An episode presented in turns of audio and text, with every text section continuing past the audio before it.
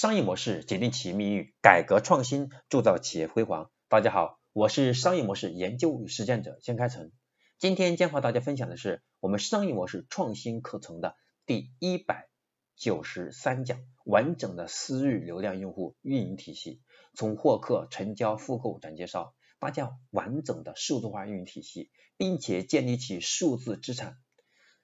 支持与我们东台现有的经销层，包括我们的 CRM 系统进行打通，让我们的企业从用户端营销到数据中台智能驱动，再到后台经营管理一体化，实现我们企业数字化升级。那么私域流量的用户体系是我们数字化升级战略的战略性的必要的选择，是我们企业在残酷增量市场竞争当中的超车之选，也是我们企业在应对未来不确定性的挑战时的护城河。那么这个时候，我们要是搭建完整的私域用户流量运营体系，我们先要考虑到功能设计。我们既需要丰富的用户端营销功能，也需要有会员运营理念的功能。既要能支持我们企业个性化功能的开发，也要有同时对接的接口和数据中台打通。在新零售私域运营体系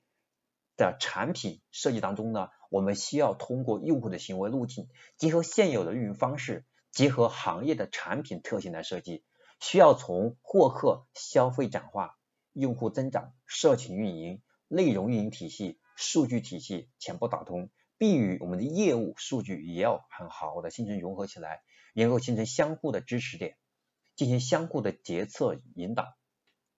同时呢，我们要共同来支持数据中台，完成完整的数字化运营，为企业提供增长动力。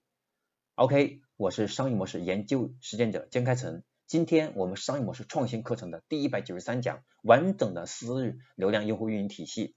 就讲到这里。如果你觉得今天的分享对你有启发或者帮助，那请你把我们的内容分享到你的微信群、微信朋友圈，甚至微博，让更多的朋友因为你的分享一起共同成长。那下一讲第一百九十四讲，我将和大家分享的是如何快速促进用户规模的增长。下一步。更多的讲的是我们用户数据的增长方法。OK，今天我就讲到这里，我们下一讲再见。